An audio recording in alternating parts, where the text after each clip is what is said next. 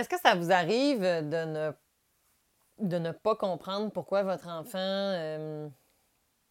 ne veut pas aller chez son autre parent alors que vous êtes séparés? Est-ce que ça vous arrive euh, des fois de d'échapper un mot négatif de l'autre parent? Est-ce que ça vous est déjà arrivé de vous demander si votre enfant était pris dans un conflit de loyauté? C'est de ça qu'on se parle aujourd'hui. Allô à toi qui m'écoutes. Merci d'avoir choisi le podcast Corsé, le podcast qui parle de coparentalité. Parce qu'on va se le dire, c'est parfois corsé d'arriver à mieux communiquer. Mais une fois bien accompagné, ce n'est pas si sorcier. Je suis Cynthia Girard, psychoéducatrice, médiatrice familiale et psychothérapeute coparentale. Si tu as envie de mieux me connaître, je t'invite à aller voir mon site internet girardcynthia.com où est-ce que tu vas pouvoir trouver toutes les options de services possibles. Alors que tu sois en couple, que tu sois séparé, que tu sois en famille recomposée ou que tu sois un intervenant qui travaille auprès des familles séparées, eh bien, Corsé, c'est pour toi. Je suis aussi maman de trois enfants, trois petites cocottes. Alors, ne t'inquiète pas, je comprends ce que tu vis parfois. Je suis consciente que la théorie et la pratique sont parfois difficiles à arranger ensemble. Alors, je vais faire de mon mieux pour vulgariser le plus possible et rendre ton quotidien plus agréable. Mon objectif, améliorer la relation que tu as avec tes enfants et avec ton coparent. Parce que c'est ma mission. Alors j'espère que tu es prêt parce que corser, ça commence maintenant. Alors, pour aborder le conflit de loyauté, j'ai envie qu'on revienne sur un épisode que nous avons déjà enregistré dans la saison 1. C'est l'épisode 19 avec Maëve et sa mère. Je vais vous présenter un bref extrait. Si vous l'avez déjà écouté, vous allez vous souvenir, bien entendu, de ce, passage. Et si vous ne l'avez jamais écouté, bien, je vous invite à retourner dans la saison 1 pour aller l'écouter dans son ensemble. Il s'agissait en fait d'un témoignage d'une mère et de sa fille de 15 ans qui ont vécu l'aliénation parentale. Et pour pouvoir pointer directement en fait un peu plus le conflit de loyauté, je trouve ça super intéressant de revenir sur un moment en particulier où est-ce que la mère de Maëve explique sa vision du conflit de loyauté. Quand est-ce qu'elle a pris conscience que sa fille vivait le conflit de loyauté? Cet été, j'ai aussi fait une minute famille dans laquelle j'ai dressé quelques lignes. En fait, dans le descriptif de l'épisode d'aujourd'hui, vous allez pouvoir aussi le retrouver. Et je vous invite à aller regarder en même temps euh, ce que j'avais déjà euh, créé comme petit contenu là, sur Instagram à ce niveau. Je vous le mets aussi dans le descriptif. Et ensemble, on va pouvoir, à la suite de l'extrait, revenir sur ça pour qu'on puisse un petit peu plus décortiquer, justement, dans quel contexte autre que la séparation on pourrait vivre du conflit de loyauté. Alors, je vais vous laisser écouter l'extrait. Et ensuite, on va se reparler, vous et moi, suite à l'écoute de cet épisode. Alors, je vous laisse tout de suite à mon entrevue avec Maëve et sa mère. Et puis, peut-être même avant, en fait, là, c'était. Les impariés avaient des, comportements qui vous questionnaient, mais, mais à ce moment-là, vous vous disiez que ça faisait partie du processus de la séparation. comment vous vous expliquiez ces comportements-là? Je vais te donner un exemple. Mm-hmm. Euh, on a été en garde partagée quand même un, bon moment après la séparation. Puis, euh, moi, les filles commençaient l'école. Puis, on, restait quand même pas loin, mais bref, il, les prenait le vendredi. Puis le vendredi, ben, les filles, il fallait qu'ils enlèvent toutes leurs toutes leurs affaires, tout ce qu'ils venaient de chez maman. Là. Ça s'en allait dans un bac. Puis là, ils changeaient de ça, tu changeais de sac à dos, tu changeais de bottes, tu changeais de, changeais de, changeais de linge. C'était les choses de chez papa. Puis quand on repart chez maman, ben, on reprend ce qu'il y a dans le bac, puis on retourne. Fait que, tu sais, sans dire maman n'est pas bonne ou maman est mauvaise, ça l'induit déjà en partant. Hein. Les choses de maman, ça reste chez maman. On n'en veut pas chez papa. Absolument. ça, ça se passe tranquillement. Puis nous, on s'en rend compte. Tu essaies de parler, mais on paye deux choses. Là, on... ça n'a pas de bon sens. Il faudrait qu'on accepte que ça se partage. Mais là, là ça l'embarque sur l'autre côté. Là. Des... La communication, la coparentalité devient impossible parce que c'est des reproches, c'est toujours, toujours, toujours à fleur de peau comme ça. Ça devient extrêmement difficile. Fait on laisse aller, on laisse aller, puis c'est comme ça qu'un jour, ben, on se rend compte que notre enfant il est pris dans un conflit de loyauté, puis qu'il y a mm. des séquelles, puis là, ça. il faut intervenir, on cherche. C'est ça. C'est quoi un conflit de loyauté? Comment vous vous expliquez le conflit de loyauté? OK. Ben, en fait, je vais vous expliquer comment j'ai connu le, conflit de loyauté. Absolument. Moi, ma fille, je me suis, ma, fille, je me suis rendue compte qu'elle n'allait qu'elle pas bien du tout. Elle se réveillait la nuit, elle faisait de l'insomnie. Elle me disait qu'elle avait mal au cœur. Elle était à commencer sa sixième année à, cette époque-là. Puis j'ai décidé d'aller lui chercher de l'aide, bien entendu.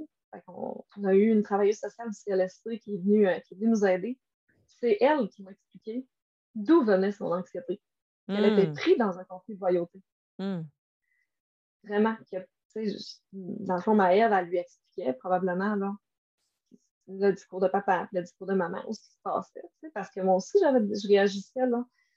Quand elle me parlait de son père, c'est oh, on sait bien ton père, toi, il est parfait ton père.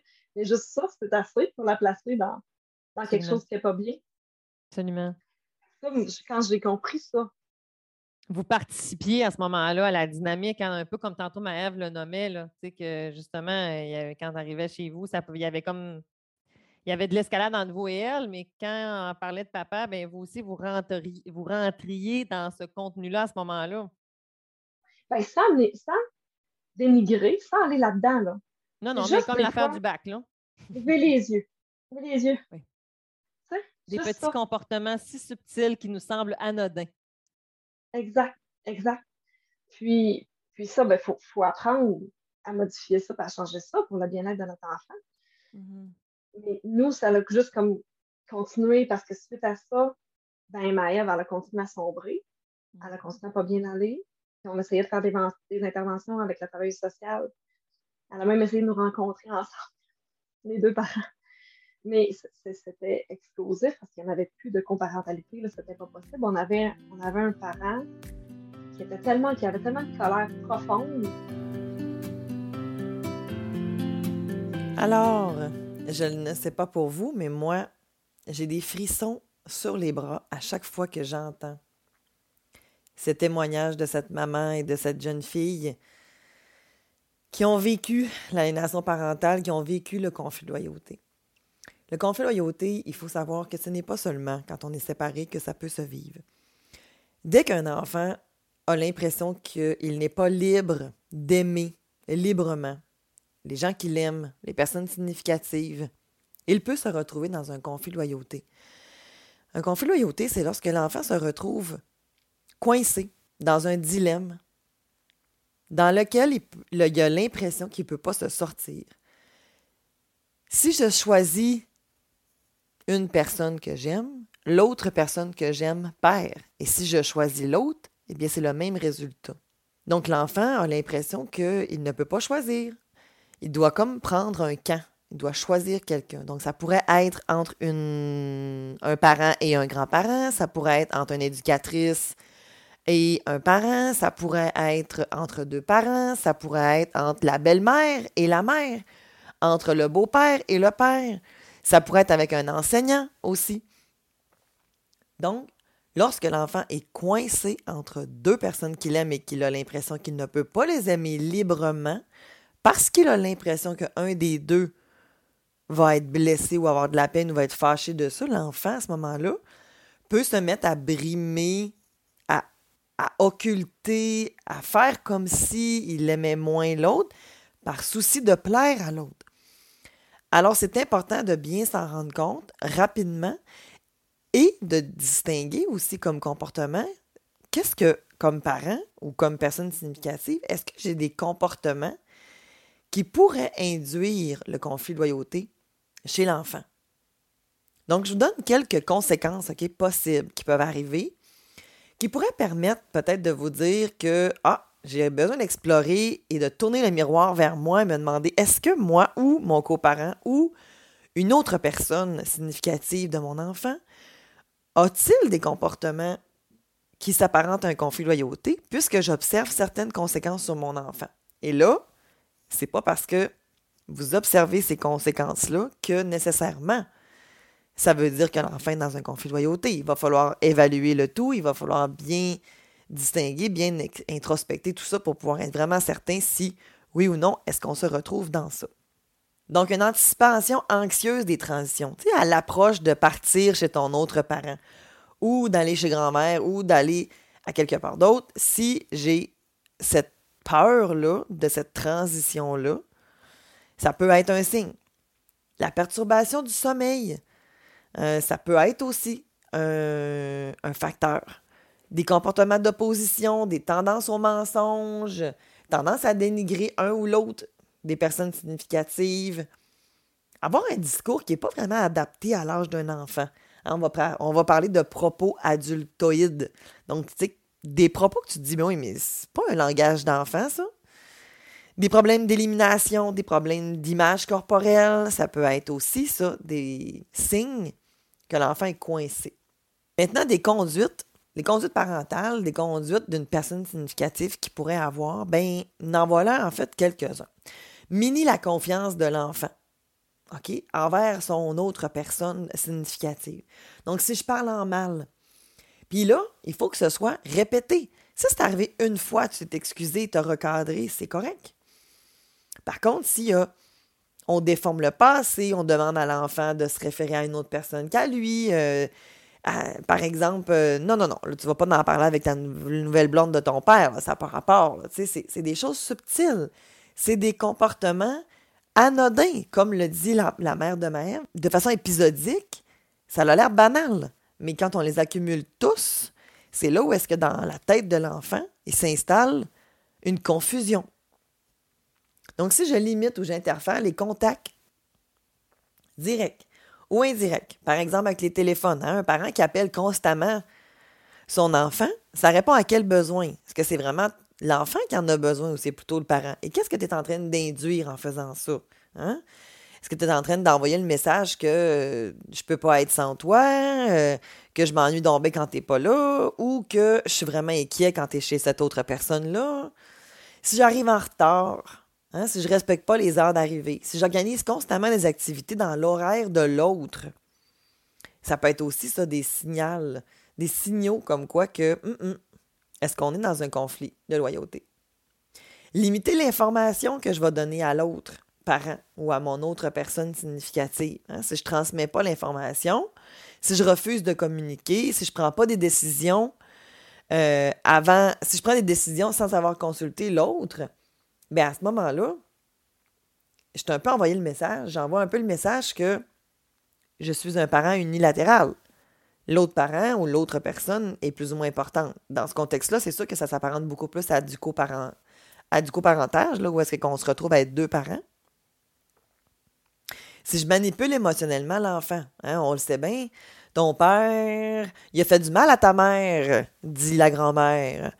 Hein, si j'ai des, des propos que j'entretiens qui font en sorte que mon enfant va être tout croche dans son cœur, qui va le culpabiliser, qui va l'insécuriser ou qui va même être puni parce qu'il a démontré, par exemple, une affection envers l'autre, à ce moment-là, ben, ça se peut que l'enfant se retrouve dans un conflit de loyauté. Si j'ai pas accès à des photographies, hein, des parents des fois qui vont couper une photo de famille mais l'enfant, c'est quand même sa famille. Si on demande à l'enfant de changer de nom, hein, appelle-les plus. Euh, c'est pas ta belle-mère, c'est telle personne. Hein, c'est pas ton père, c'est Eric. Hein, si on a ce genre de propos-là, on est en train d'envoyer le message défavorable, en fait, par rapport à l'autre. Et c'est ça que l'enfant va finir par se dire ben là, si mon parent pense que cette personne-là est pas bonne pour moi, ou il en parle de cette façon-là, est-ce que ça veut dire que c'est une bonne personne pour moi? Peut-être que je, serais mieux de ne pas être en contact avec, avec cette personne-là.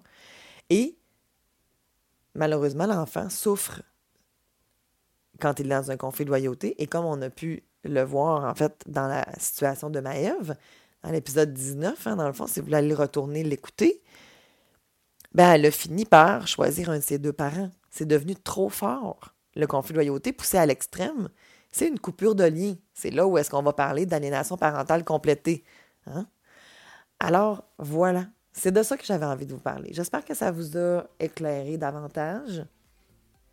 Si vous avez envie que j'apporte des thèmes durant les saisons de podcasts corsés, je vous invite à m'écrire sur mes réseaux sociaux ou encore à consultation à commercialgirardcynthia.com pour pouvoir me partager vos idées. Merci à vous, à la semaine prochaine.